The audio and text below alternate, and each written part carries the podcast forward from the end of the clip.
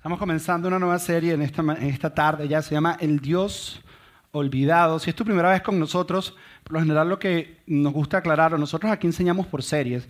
¿Qué significa eso? Que agarramos un tema en particular, en general, algo relevante, algo que pueda tocar nuestras vidas, qué dice Dios al respecto y, y acampamos en ese tema por unas dos semanas, tres, cuatro semanas máximo. Hemos entendido que es la mejor manera de poder asimilar la información y que pueda transformar nuestras vidas. Eh, a diferencia de que se agarra un dito y toda la información que hay acerca de eso, no creo que tenga el mismo impacto. Además que es mucho más fácil para mí enseñarlo por pedacitos que enseñarlo todo de una sola vez. Entonces, eh, estamos empezando esta serie que se llama El Dios Olvidado y te invitamos, si es tu primera vez con nosotros, a que estés con nosotros durante toda la serie. Esta en particular dura tres semanas. ¿Por qué? Porque hoy es un fundamento, hoy es el principio.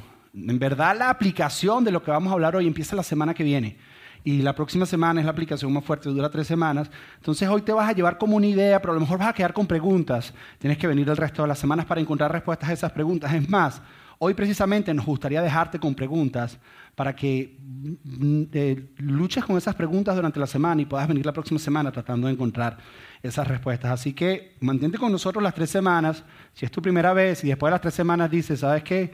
No me gusta ese lugar, no voy a seguir yendo, no me gustan los chistes, él habla muy mal, no le entiendo nada, lo que sea que te incomodó, no tenemos ningún problema si no quieres seguir viniendo, no nos vamos a ofender, te vamos a extrañar, pero no nos vamos a ofender. Para comenzar, quiero comenzar, eh, para comenzar ahorita, quiero, quiero confesarles algo, quiero traer ante ustedes una confesión, y es que a los 13 años yo comencé a, seguir a Jesús cuando tenía 13 años. Comencé esto de seguir a Jesús. Eso fue hace 7 años aproximadamente que yo... ¿Y por qué se ríen? Ah, ¿de verdad no me creen? ¿No? Yo, mentiroso, yo. Ok, a pecados necesarios, hashtag. Ok, hace 7, a los 13 años yo comencé en este camino de, de, seguir a Jesús y desde el principio, recuerdo, una semana después de haber asistido a una iglesia cristiana, y la semana que seguí, la semana siguiente, enseguida ya me habían puesto a tocar en, el equipo de música. No tenían guitarrista, yo, estaba, yo sabía como tres acordes en la guitarra, me llevaron y ya yo estaba ahí tocando. No entendía qué era lo que estaba haciendo, no me sabía la mitad de las canciones, pero yo ya estaba ahí arriba porque necesitaban a alguien y, así funcionaban las organizaciones, las iglesias en aquel entonces. Y en mi caminar, en este caminar de, de, ayudar a las personas a acercarse a Dios, ya sea con la música o en diferentes cosas que me ha tocado hacer, en ese caminar visité diferentes iglesias, asistí a diferentes congregaciones, fui a diferentes congresos, seminarios, como quieras llamarlo. Había una expresión que decían que yo no entendía mucho y era esta expresión cuando mencionaban el Espíritu Santo. Porque siempre se nos enseñó Padre, Hijo y Espíritu Santo. Y yo con el Padre personalmente yo no tenía ningún problema porque yo tenía un papá y para mí tenía sentido. Era lógico, papá es lógico, papá, yo tengo papá y cuando tuve mis hijos tuvo más sentido todavía. Claro, yo soy papá, relación lo podía entender claramente. Cuando hablaban del hijo también lo podía entender porque si yo tenía papá que era hijo. Y podía entender lógicamente cómo era esa dinámica y cómo funcionaba.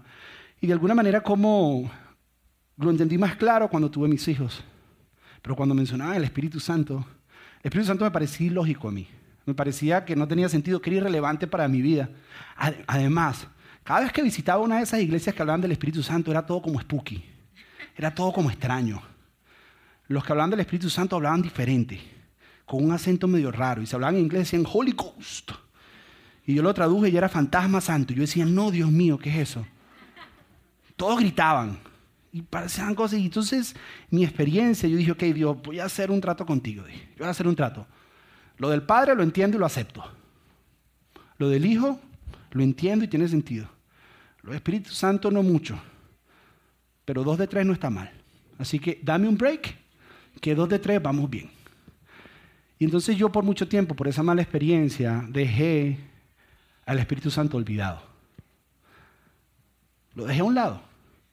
Padre, y el Hijo y el Espíritu Santo lo dejé una y otra vez a un lado. Y tal vez Tal vez tú tuviste la misma experiencia que yo. Tal vez un día te invitaron a una iglesia y empezaron a hablar del Espíritu Santo y empezaron a ocurrir un montón de cosas que lo que hizo fue asustarte más que cualquier otro tipo de cosa. empezaste a vivir experiencia, empezaste a ver cosas, gente empezó a hablar, la manera en que hablaban, tú decías, ¿por qué este man me está gritando si yo quiero acercarme a Dios? Porque empezaron a vivir cosas. Y tal vez tú dices, bueno, lo del Padre lo entiendo, lo del Hijo lo entiendo, pero esto del Espíritu Santo es como no tiene sentido para mí, es ilógico, no es relevante para mi vida. Y por eso hemos decidido hacer esta serie, porque muchos de nosotros hemos tenido el Espíritu Santo olvidado. Entonces vamos a hacer esta serie donde vamos a tratar de aclarar algunas dudas acerca del Espíritu Santo, no todas. y mucho menos vamos a estar acampando en aquellas que crean mucha división. Vamos a estar hablando acerca de lo que más se entiende y cómo es relevante para nuestras vidas. Vamos a hablar acerca de qué es el Espíritu Santo, quién es el Espíritu Santo. ¿Es verdaderamente necesario en nuestras vidas o podemos con padre e hijo solucionarlo y que Dios nos dé un break? Eh, ¿Cómo intersecta nuestras vidas de una manera relevante y práctica? Porque una de las cosas con el Espíritu Santo es que es extremadamente místico y todo esto y todo, y no se convierte en algo tan práctico. ¿Cómo podemos hacerlo?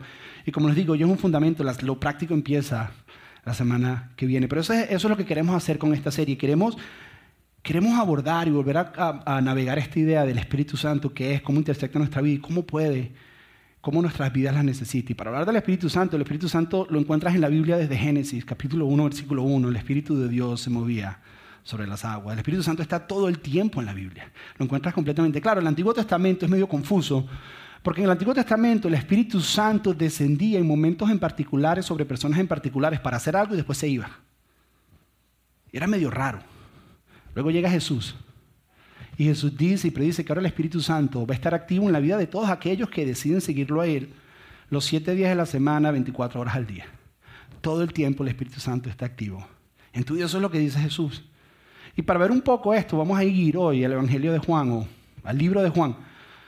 Juan era de estos doce que seguían a Jesús. Es más, era de los más jóvenes. Se cree que Juan era un pre-teenager, tenía entre 10 y 12 años cuando comenzó a seguir a Jesús. Por eso fue de los últimos, de todos los discípulos, fue el último que falleció, porque todos los demás estaban viejitos y se murieron y él continuó viviendo.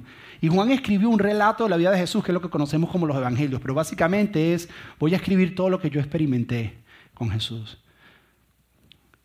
Y Juan cuenta de cómo un grupo de hombres, los más cercanos a él, lo que él llama sus discípulos, por tres años y medio estuvieron con Jesús. Sus vidas cambiaron, sus vidas fueron transformadas. Pasaron de ser simples pescadores, recaudadores de impuestos, lo peor de lo peor, a, los rockstars del momento. Todo el mundo los quería, todo el mundo quería seguirlos. Jesús era el, más conocido en el momento. Todo el mundo quería estar con ellos y sus vidas habían sido transformadas. Durante, durante estos tres años y medio Jesús constantemente les decía, yo no vine a quedarme, yo me voy. Yo no vine a quedarme y mientras más se acercaba el tiempo le decía, voy a ir a Jerusalén y me van a matar. Y no solo cualquier muerte, es muerte de cruz, yo no vengo a quedarme, yo me voy. Ahora, quiero que entiendas a los discípulos, Jesús les había transformado la vida. Y cuando hay algo que tú no quieres oír, ellos hicieron lo mismo que tú y yo hacemos, tú filtras esta información y simplemente la ignoras y decides no escucharla. Eso es lo que ellos hacían. Cuando Jesús les decía, me voy a morir, ellos seguramente decían, ah, ese Jesús está hablando de manera figurativa, así como las parábolas esas que él habla de que se va a morir, pero no se va a morir de verdad, esos son unos inventos de él. Hasta el punto que uno le dijo, no hables así, Jesús le dijo, quítate de mí. Le dijo, no estés hablando así, estás diciendo tonterías.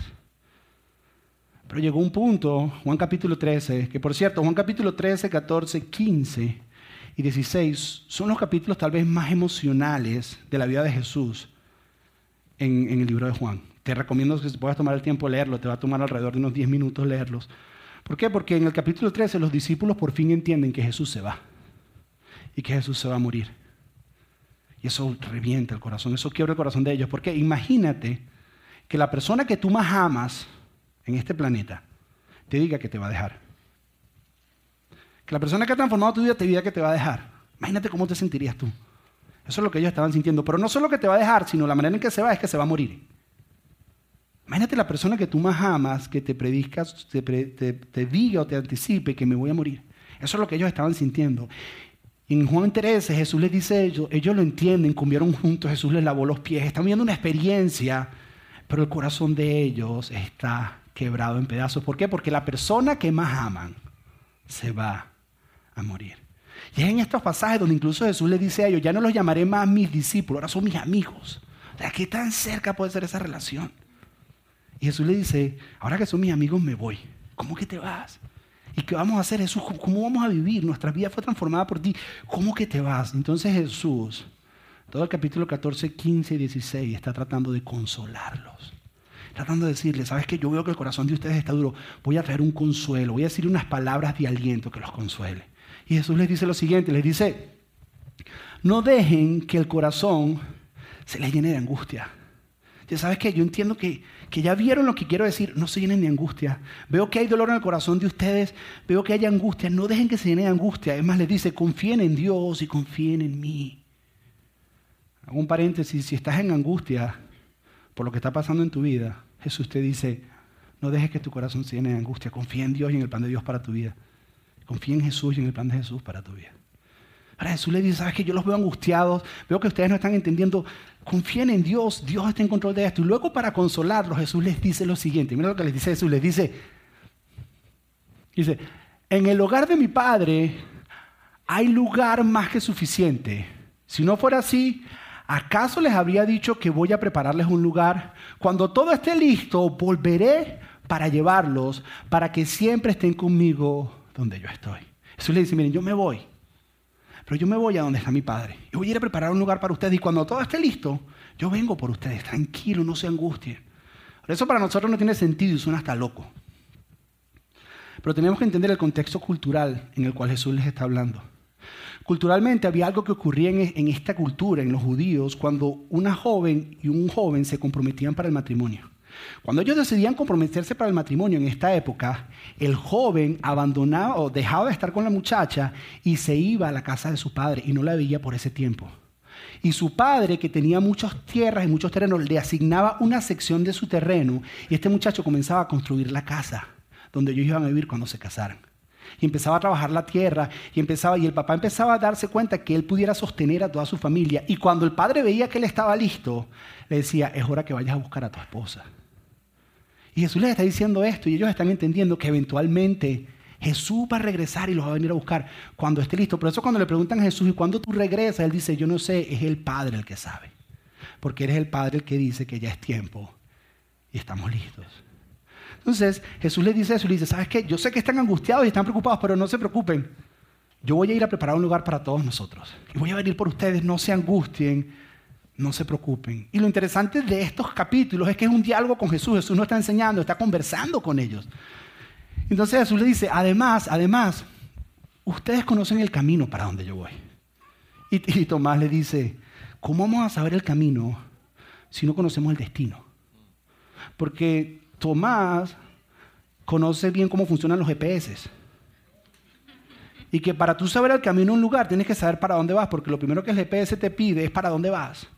Si tú vas de aquí a mi casa, tú pones la dirección de mi casa y enseguida te sale el camino. Entonces Tomás dice, espérate, ¿cómo tú dices que es el camino si yo no sé el destino? Yo tengo que en el GPS poner el destino primero para que me dé el camino.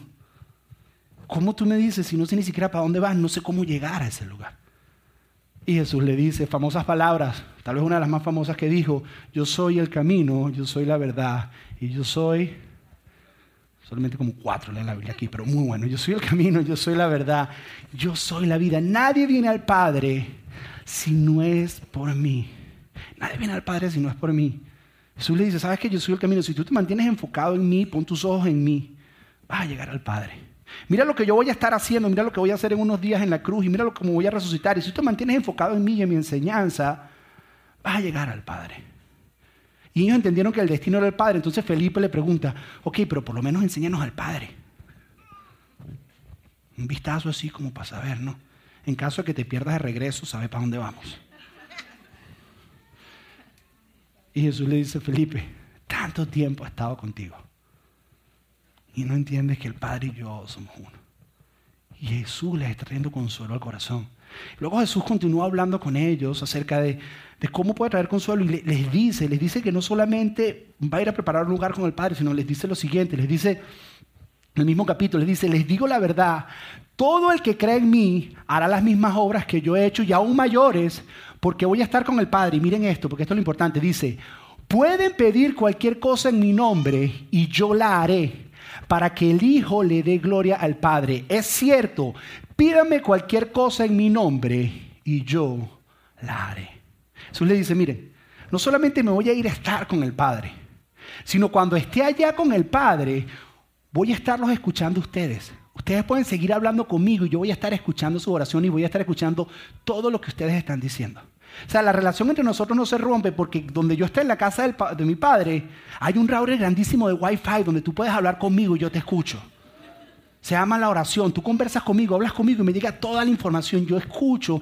Y no solo te escucho, sino que todo lo que tú me pidas a mí, yo le voy a pedir al Padre y Él te lo va a dar. Ojo, todo lo que me pidas en mi nombre. Eso es muy importante. Porque no es que le vas a pedir un Ferrari rojo a Dios y te lo va a dar porque es que fue lo que tú le pediste. Porque los cristianos pensamos que hacemos una oración y decimos en el nombre de Jesús, son palabras mágicas como, el genio de una, de una lámpara maravillosa y nos va a dar todo. En mi nombre significa de acuerdo a mi enseñanza, de acuerdo a mi voluntad. Yo lo voy a hacer. Jesús dice, miren, voy a ir a la casa de mi padre y voy a preparar algo y no se preocupen, voy a regresar, no se angustien. Y no solo eso, nuestra relación no se rompe porque mientras esté allá, yo voy a estarlos escuchando y vamos a seguir hablando. Y van a estar mucho mejor porque ahora todo lo que me piden yo le voy a decir al Padre y el Padre se los va a dar a cualquier cosa que sea de acuerdo a mi nombre. Van a estar bien. Ahora, ten en mente que estos hombres por tres años y medio han estado caminando con Jesús y Jesús los ha ido guiando. Son personas que van caminando y Jesús les decía, esa enseñanza que ustedes escucharon decir no es así, realmente significa esto. Y dicen, wow. Jesús va caminando con ellos y le dice, dejen de estar peleando por eso porque eso no tiene sentido. Y Jesús ha sido para ellos como si fuera un life coach. Los ha ido guiando, les ha ido enseñando poquito a poco. Esto se hace, esto no se hace, esto sí se hace. Pero ahora Jesús se va. Ajá, ¿y qué hacemos? Jesús se va y ahora nos quedamos solos. Está bien, Jesús. Vas a estar allí, vas a preparar un lugar y podemos hablar contigo. ¿Y, quién nos va a decir qué hacer? ¿Cómo vamos a poder dirigir nuestra vida? Y, y aquí es donde trae más consuelo. Lo que Jesús dice ahorita es lo que va a traer más estímulo a sus corazones, lo que va a traer más ánimo a ellos. Jesús, Jesús le dice lo siguiente, le dice, yo le pediré al Padre y Él enviará otro consolador. Eso dice, ¿sabes qué? No los voy a dejar solos. O sea, yo me voy, pero yo le voy a pedir al Padre que les envíe, que les envíe otro consolador. Ahora, quiero, quiero detenerme aquí un momentico y explicarles qué significa otro consolador. La palabra otro significa que hay dos maneras en el original de escribir la palabra otro. Esto lo compré en Target, estaba a 5% de descuento. Hay, hay, varias maneras de decir otro. Por ejemplo, todavía hay dos maneras de decir otro en el original, en esta época. Y hoy en día nosotros también lo usamos. Por ejemplo, yo tengo aquí una manzana y yo puedo decir, tengo una manzana que es una fruta, pero te voy a traer otra fruta de un tipo diferente, pero son frutas. Tengo una manzana y un cambur. Cambur. Digan cambur. No pueden, cambur, digan cambur. Cambur. Cambur. Cambur. Cambur, ok. Tengo una manzana y tengo un cambur. Son dos frutas, pero son de diferente tipo. Tú puedes decir, tengo dos frutas de diferentes tipos. Pero eso no fue la manera en que Juan lo escribió. Esa no es la manera en que Jesús lo dijo. Dijo, viene uno que es exactamente del mismo tipo que es de la misma esencia, que es igual a mí. Voy a enviarles otro, otro que es exactamente igual a mí. Otro que es exactamente igual a mí. Una de las cosas que me emociona acerca de Jesús, que me gusta acerca de Jesús, que Jesús no tenía temor de hablar acerca del Padre, Hijo y Espíritu Santo. Él lo hablaba sin temor. Es más, hablaba del Padre cuando tenía que hablarlo y Felipe le acaba de preguntar, unos minutos antes le acaba de preguntar, muéstranos al Padre, porque saben que existe un Padre. Entonces Jesús dice, si me has visto, me has visto el Padre, somos uno. Y tú dices, ah, tú y el Padre son uno, pero no era un Dios, sí, pero somos uno. Ya, pero son dos, pero son uno. Sí. Y ahora unos minutos más tarde, Jesús les dice, ah, y aparte del Padre y, yo, hay otro tercero que es igual a nosotros. Y dice, ya, espérate, ahora son tres. Pero no es uno, pero son tres. Y es lo que nosotros llamamos la Trinidad. Que la Trinidad, esa palabra no aparece en la Biblia, pero es la manera en que nosotros explicamos que son Padre, Hijo y Espíritu Santo, pero son uno. Son tres personas, pero son uno. Y a veces hay personas que tratan de explicarlo. Y me preguntan a mí, José, ¿cómo tú explicas eso la Trinidad? Y yo he entendido que no se puede explicar. Es más, me di cuenta cuando leo la Biblia que Jesús no tenía temor a hablar del Padre, del Hijo y del Espíritu Santo, pero él nunca trató de explicarlo. Jamás lo explicó. Y si Jesús no lo explicó, yo tampoco lo voy a explicar. Hay ciertas verdades de Dios que simplemente tenemos que abrazar. Padre, Hijo y Espíritu Santo. Y le dice, les voy a enviar otro al mismo tipo. Y dice, otro consolador. La palabra consolador es consejero, abogado, ayudador. Todo eso significa consolador en el original. Ahora, la manera en que yo lo veo es como si Jesús fuera, fuera como un coach. El Espíritu Santo fuera como un coach que te va diciendo. Tengo dos ejemplos. Tengo uno aunque no lo crean, yo, salgo a correr tres veces por semana, aunque no se me nota, yo, salgo a correr tres veces por semana a hacer ejercicio. Y yo tengo un app en mi teléfono Y el app me va diciendo qué hacer. Yo voy corriendo y me dice, ahora corre, corre. Ahora camina, camina. Y tengo una cinta que me pongo aquí que mide las pulsaciones del corazón y cuando estoy muy por debajito me dice, hey, apúrate que te estás quedando atrás. Entonces me toca acelerar. Cuando me estoy pasando me dice, hey, bájale, bájale, que estás dando muy rápido. Y app me va cocheando y cuando lo estoy haciendo bien me dice, excellent job. Y yo digo, yes, y sigo corriendo. Y va como guiándome. Eso es lo que es el Espíritu Santo. Por aquí, por allá, por ahí no, por aquí sí. Métete, por acá no. Ey, te estás quedando. Ey, empuja. Ey, aprieta. Dale, suave. Dale. Eh. Eso es lo que es como un life coach que va guiando tu vida. Va guiando tu vida. Ahora, no termina ahí. Porque así como tú tienes y va, acuérdate que estas personas estaban acostumbrados a que tenían eso, pero era Jesús caminando con ellos. Era Jesús diciéndole, eso no, eso sí, no peleen por eso. Pero Jesús le dice, le voy a enviar otro consolador. Y continúa diciendo, el mismo versículo, continúa diciendo, pero ustedes sí lo conocen, porque Él vive con ustedes, refiriéndose a que Él estaba ahí con ustedes y estará dentro de ustedes. A lo que ellos dijeron, ¿qué? ¿Cómo así? Porque eso para nosotros es sí, sí. No, no, no, no. Él va a estar ahora dentro de ustedes. A lo que la primera reacción de ellos fue, ¿what? ¿Dentro de quién? ¿Y cómo? ¿Cómo va a entrar? No sé si tú entiendes, porque a veces nosotros escuchamos que el Espíritu Santo está en nosotros y decimos, ah, el Espíritu Santo. Y no entendemos que es el poder creador, aquel que creó todo el universo, habita dentro de ti. La Biblia dice que el que levantó a Jesús de los muertos está dentro de ti. Que Padre, Hijo y Espíritu Santo están todos dentro de ti. Que tú eres un contenedor de Dios. Y todo lo que es Dios está dentro de ti. Dice, y ahora va a estar dentro de ustedes. Y Jesús continúa consolándoles. Y les habla acerca de la paz que este Espíritu Santo produce. Él sigue hablando y les dice, miren, voy a ir, voy a preparar un lugar, voy a venir por ustedes, pero no solo venir por ustedes, voy a estar, mientras estoy arriba, pueden pedirme lo que sea, yo le digo al Padre y Él se los da. Pero no solo eso, no los voy a dejar solos, les voy a mandar un personal coach que no es un app de 99 centavos, no, no, no, es, un personal coach que va a vivir dentro de ti y te va a guiar y te va a ir diciendo qué hacer.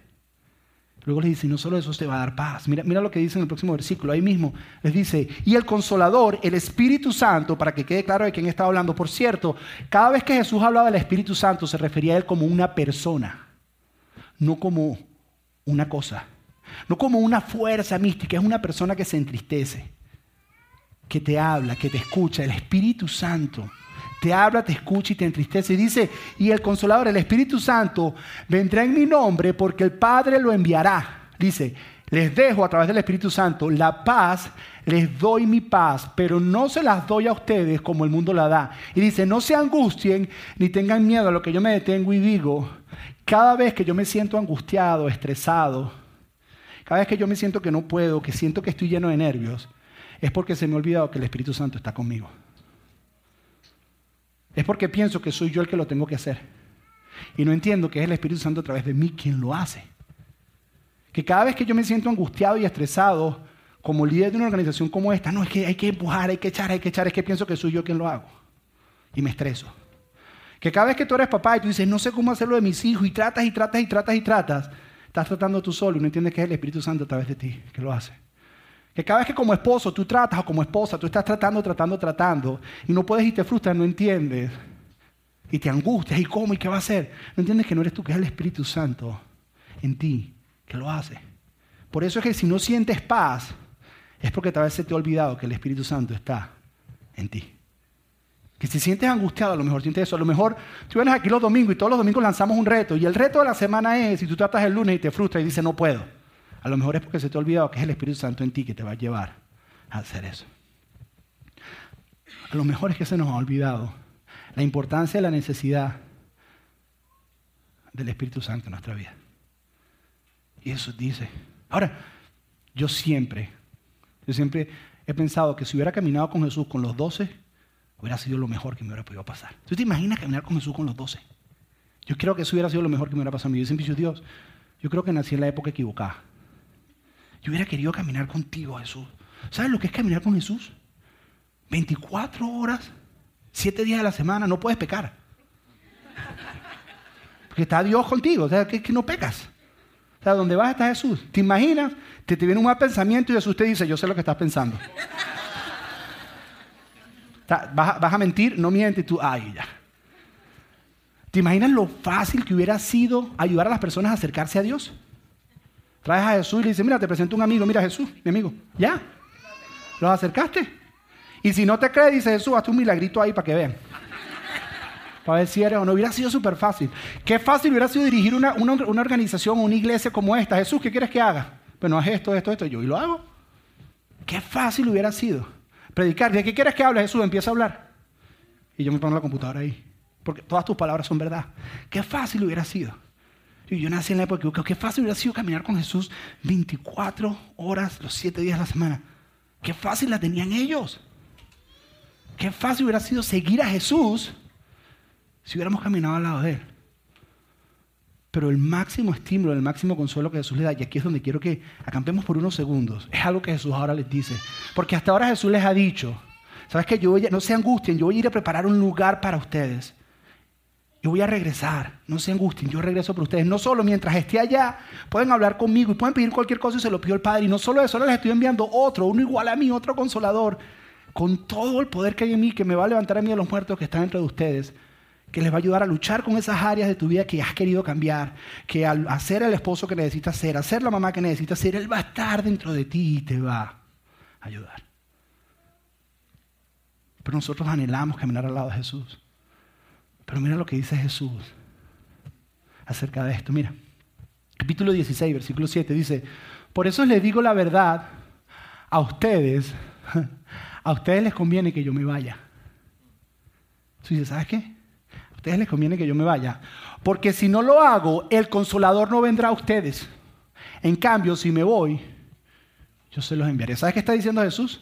Jesús está diciendo que para nosotros es mejor tener el Espíritu Santo dentro de nosotros que caminar con Jesús al lado. Que para nosotros es mejor tener el Espíritu Santo habitando dentro de nosotros, dirigiendo nuestras vidas, que tener a Jesús al lado y ver los pasos de Jesús y caminar con Él. La pregunta es si nosotros creemos eso.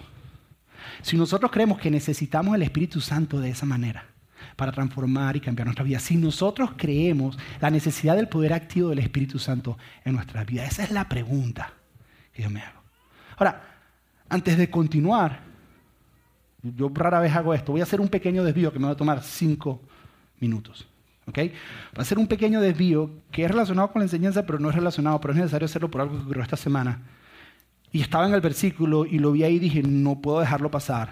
Simplemente voy a tomarme. Y viene con lo próximo que dice en este versículo. Dice que cuando Él venga, el Espíritu Santo, y cuando Él venga, convencerá al mundo de su error en cuanto al pecado. Cuando Él venga, Él va a convencer al mundo en cuanto a su error y al pecado. ¿A qué me refiero con esto? ¿Alguna vez has conocido de estos cristianos que juegan a ser al Espíritu Santo? Que andan juzgando a todo el mundo, señalando a todo el mundo y quedándole a bibliazo a todo el mundo. Y quieren que todo el mundo se sienta mal y quieren hacer culpable a todo el mundo. ¿Los han conocido? Y yo he entendido que mi trabajo no es juzgar ni señalar a nadie. Jesús me mandó a amar a las personas. Que el trabajo del Espíritu Santo es el de mostrar a las personas su error y que las personas cambien. Eso solo lo puede hacer el Espíritu Santo, no lo puede hacer nadie. Mi trabajo es amar y mi trabajo es vivir en amor y hablar la verdad de Dios. Porque yo no voy a comprometer la verdad de Dios por el amor que le tengo a las personas. ¿Por qué les digo esto? Porque el viernes, el viernes se, firmó, la, la Corte Suprema de Justicia aprobó el matrimonio homosexual en todos los Estados Unidos. Y yo quiero que tú entiendas algo. ¿Cuál es nuestra posición? ¿Cuál es mi posición a esto? Yo siento que tenemos que aprender a vivir como Jesús vivió. Jesús vivió en una tensión entre gracia y verdad. ¿Cuál es esa tensión? Jesús los aceptaba, pero no significaba que dejaba de hablar la verdad. Te quiero decir, la Corte Suprema de Justicia puede decir lo que sea, pero quien define lo que es un verdadero matrimonio lo define Dios. Eso no cambia, ¿ok? Y en eso estamos claros.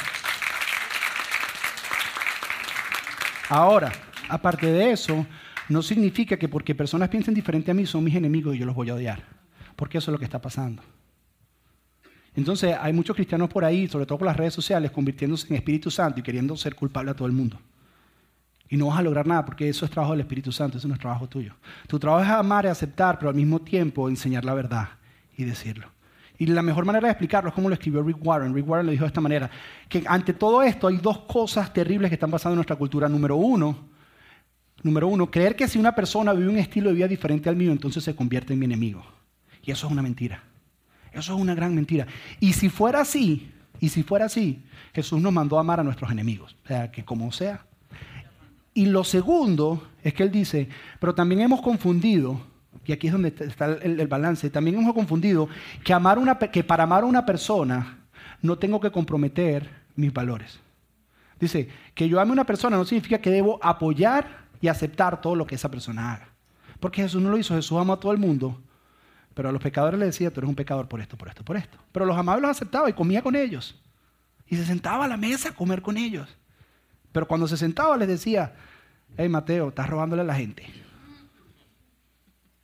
Pero Mateo le aceptaba porque Jesús, Mateo recibía lo que Jesús estaba diciendo porque Jesús lo amó primero.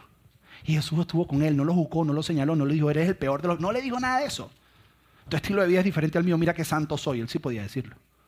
No. Pero cuando le habló verdad, el corazón de él estaba listo. Entonces, ¿cuál es nuestra posición? Nuestra posición es gracia.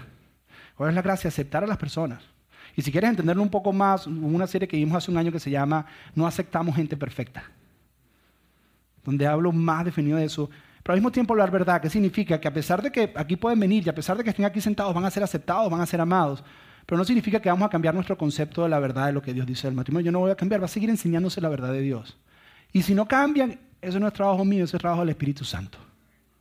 A Él es al que le toca convencer a las personas de su error. Mi trabajo simplemente es poner la verdad.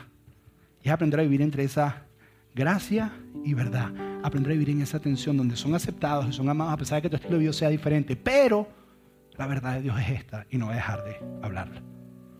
Y esa es nuestra posición ante lo que está ocurriendo lo que más me da tristeza es que hay un montón de cristianos escribiendo que en el momento que se les pidieron firmas, llamadas telefónicas, hacer cosas, nadie dijo nada nadie hizo nada. Y ahora están diciendo y hablando. Además, para nosotros es una gran oportunidad. ¿Por qué? Porque no hay nada mejor para mostrar el verdadero diseño de Dios que que haya algo que esté equivocado. ¿Me explico? Cuando nosotros empecemos a vivir los matrimonios que Dios dice que son y se comparen, se van a dar cuenta que el diseño de Dios es el que funciona. Pero seamos sinceros, muchos cristianos no viven el diseño de Dios en el matrimonio. Y andan defendiendo el matrimonio, pero no lo estás viviendo. Para defenderlo, y la mejor manera de demostrarlo es mostrar el diseño de Dios. Y cuando lo vean y comparen, van a decir, ah, es que este, este es el que funciona. Pero yo no lo juzgo porque Él quiere hacer otra cosa. Te amo. Somos iguales, yo no soy más ni menos que tú. ¿Por qué? Porque lo que más tristeza me da es que se ha creado una guerra. Y en ese odio ahí no está Dios. No es la manera de acercarlos a Él. Mi función, lo que yo pienso, nosotros estamos llamados a acercar a las personas a Dios y que el Espíritu Santo les muestre. Y si nunca cambian, como me preguntó una vez una persona, eso no es trabajo mío, es trabajo del Espíritu Santo. Yo no puedo hacer nada al respecto. Claro, volvemos a la enseñanza. Me tomé más de cinco minutos. Jesús les dice, les conviene que yo me vaya. A ustedes les sale mejor que yo me vaya. Porque si no me voy, el Espíritu Santo, el poder de Dios, todo lo que Dios es esa persona no va a venir a habitar dentro de ustedes. A ustedes les conviene. La pregunta es, ¿nosotros creemos que es mejor tener el Espíritu Santo de nosotros a caminar al lado de Jesús? ¿Tú crees que eso es mejor? Y si lo crees, la pregunta es, la pregunta es, ¿tú crees que necesitas el poder activo del Espíritu Santo en tu vida? ¿Tú crees que, lo, ¿tú crees que es necesario? Jesús dijo que era necesario, creemos que es necesario. Entonces, ¿por qué lo tenemos olvidado? Y yo sé lo que estás pensando. Yo sé lo que te pasa por la mente. Cuando hablamos del Espíritu Santo, apenas empecé, algunos de ustedes se sintieron nerviosos. Ay, Espíritu Santo, ya van a empezar. Ya van a empezar. Las risas nerviosas sé que lo pensaron, ya van a empezar. ¿Y ahora qué van a hacer? Pues yo he ido y han empezado a hablar de eso y ay no. Y ahora, y ahora José no me diga que te vas a convertir en una, vamos a convertirnos en una de esas iglesias donde ahora vas a pedir que todos pasen aquí al frente y vas a empezar a tocatearnos a todos. Entonces algunos van a empezar a empujar gente para que se caigan. Y otros van a empezar a dar como perros. Cuando yo dije tumbar gente, como ocho caras se voltearon hacia ti, todos empezaron a mirarte a ti, no sé por qué. Nos vamos a convertir en una de esas iglesias donde uno empezar a hacer ruido raro y empezar y no hay control y vamos a durar siete horas reunidos porque... No. Tranquilo. Pero si hay una realidad. Necesitamos del poder sobrenatural del Espíritu Santo en nuestras vidas. Y lo que pasa es que muchos de nosotros con respecto al Espíritu Santo lo tenemos olvidado porque no lo entendemos, no sabemos o no es algo práctico. O lo hemos mistificado demasiado y pensamos que es el Espíritu Santo y no es el Espíritu Santo tampoco. Lo hemos hecho todo un mito. Y termino con esto. Yo aprendí de un hombre muy sabio hace mucho tiempo atrás que del abuso de algo, cuando alguien abusa algo, nuestra tendencia es irnos al desuso. Cuando alguien abusa una verdad, nosotros pensamos que esa verdad nos hace tanto daño que entonces nos vamos al desuso de esa verdad. Te doy un ejemplo, Martín Lutero, cuando hizo la reforma de la iglesia, que quitó un montón de cosas acerca de la iglesia, Martín Lutero vio que todo era un abuso y se fue al desuso de muchas cosas que estuvo equivocado. Por ejemplo, Martín Lutero eliminó completamente la música de las iglesias. Porque dijo, le están abusando ahora no la usamos. Y nos tomó muchos años volver a colocar. Hace 30 años atrás, un piano como el que está tocando Rodrigo en una iglesia, eso era lo peor. Una batería, ni se te ocurre una guitarra eléctrica. ¡No! Muchos años nos costó. Entonces nuestra tendencia es ir cuando abusan algo, irnos al desuso. ¿Qué es lo que pasa? Esta verdad del Espíritu Santo ha sido muy abusada. Y nuestra tendencia es olvidarla, irnos al desuso. No, dejémoslo ahí guardado mejor, ¿no? ¿Cuál es la respuesta correcta? irnos del abuso a lo que Dios dice, a la verdad de Dios y como Dios dice que debe ser usado. Entonces, las próximas dos semanas vamos a ver de manera práctica y vamos a tratar de quitar un poco la mistificación esta de la persona del Espíritu Santo y cómo se ve vivir en el Espíritu, cómo se ve caminar, cómo se ve tomar decisiones. De acuerdo a ese Espíritu que está dentro de ti que muchos de nosotros tenemos olvidados. Jesús no hizo nada en su vida terrenal sin el Espíritu Santo. Él esperó que el Espíritu Santo lo llenara para hacer lo que iba a hacer. Y cuando se iba a ir, que estaba dejando a sus amigos, a sus discípulos, continuar con el movimiento de la iglesia, Él le dijo, ni se les ocurra hacer nada hasta que la promesa, que es eso que Él acaba de hablar, llegue a ustedes. Ni se les ocurra porque no van a poder. Muchos de nosotros estamos tratando y lo tenemos olvidado. Ni se les ocurra porque no van a poder. Necesitamos del Espíritu Santo. Jesús lo dijo. Y esta gente transformó todo el mundo conocido con el Espíritu Santo. Lo transformaron por completo. Lees y tú dices, wow, ¿cómo lo hicieron? Ellos no entendían, ellos no tenían Biblia. No podían abrir Juan y hablar que lo Jesús había hecho. El Espíritu. No entendían, entendían menos de lo que tú y yo entendemos acerca del Espíritu Santo, que era lo único que ellos entendieron que lo necesitaban. Y Jesús había dicho que lo necesitaban y era suficiente. Se sentaron a esperar, ok, ya vamos, y lo hicieron. Eso fue lo único. No tenían cursos teológicos del Espíritu Santo, no lo entendían, no sabían. Era la primera vez que escuchaban la expresión.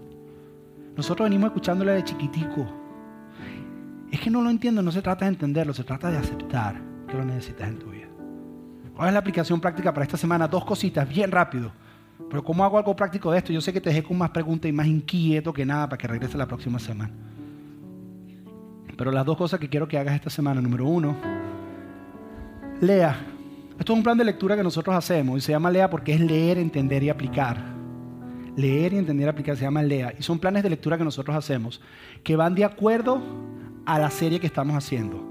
Durante el principio del año no lo hicimos porque teníamos los grupos y durante los grupos discutíamos acerca de lo que se enseñaba el domingo. Ahora, durante el verano no hay grupo y lo que estamos haciendo es que estamos haciendo un plan de lectura que empieza el día de mañana, donde vas a estar recibiendo lecturas acerca del Espíritu Santo. Va a tener una meditación y una aplicación para ese día. Si quieres recibirlo, lo único que tienes que hacer es enviar tu email al 786-273-9292. Envía tu email ahí y nosotros te vamos a meter en la lista. Y esta semana va a ser lunes, miércoles y viernes. No va a ser todos los días, es un plan de siete días. Entonces lo dividimos en las dos semanas. Lunes, miércoles y viernes. Te va a llegar a las 6 de la mañana. Eso no significa que lo tienes que hacer a las 6 de la mañana, lo tienes, puedes hacer a las 10 de la noche, a las 3 del día, a cualquier hora que lo quieras hacer, lo único es que ese es el momento que nosotros te lo enviamos. Envía tu email a 786-273-9292. Lea, es el plan de lectura. Leer, entender y aplicar. Mucha gente nos estaba pidiendo que por qué no lo habíamos vuelto a hacer. Era porque lo estábamos hablando en los grupos, pero durante el verano lo vamos a estar haciendo con cada una de las series. Ahora, lo segundo que quiero que hagamos es que te tomes 5 segundos a 10 segundos todos los días, esta semana. Cuando te despiertes, cuando estés comiendo, cuando estés mejor no digo esa. Eh, también, sí, como sea. Cuando, donde sea que estés, en el momento más, en el lugar más privado que puedas estar, 5 a 10 segundos y solamente digas lo siguiente. Solamente digas, Espíritu Santo, te necesito en mi vida. Lo único que quiero que digas. Espíritu Santo, te necesito. No, no, no te quiero tener olvidado, te necesito. Necesito tu poder activo en mi vida. ¿Y cómo se ve eso, No tengo ni idea. Porque en cada uno de nosotros es diferente. Porque es personal. Que simplemente digas, ¿y qué va a pasar? No sé. ¿Y voy a sentir algo? No. ¿Y si se me paran los pelitos? A lo mejor te está dando diarrea, no sé. Te está dando un virus estomacal o algo, no sé. No sé qué puedo hacer, pero que simplemente te detengas y digas, Espíritu Santo, te necesito en mi vida. Porque Jesús lo dijo que lo necesitábamos, que no podemos. Que te tomes 5 segundos, 10 segundos todos los días.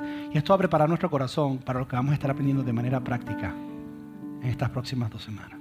Entonces yo quiero que terminemos orando diciendo eso. Así que cierra tus ojos y quiero orar por nosotros. Padre, te damos gracias, Señor. Te damos gracias por, por enviar a Jesús. Jesús, te damos gracias por morir por nosotros. Gracias por tu sacrificio en la cruz. Gracias por pedirle al Padre que envíe otro consolador. Padre, gracias por enviarlo. Espíritu Santo, gracias por venir a habitar en nosotros. No entendemos cómo, no entendemos cómo funciona, no entendemos ni cómo se ve, pero gracias. Y hoy te decimos que te necesitamos. Te necesitamos en nuestra vida. Te confesamos que a algunos de nosotros nos da miedo porque hemos visto cosas súper extrañas con esto. Pero hazte, hazte real, hazte evidente, hazte relevante, hazte práctico en nuestras vidas. Dirígenos y guíenos. Te necesitamos. Jesús dijo que nos convenía que Él se fuera porque tú venías a estar con nosotros, ya has estado con nosotros y te hemos olvidado. Te, necesitamos. Ahí con tus ojos cerrados, dile Espíritu Santo, dile te necesito. Dile te necesito.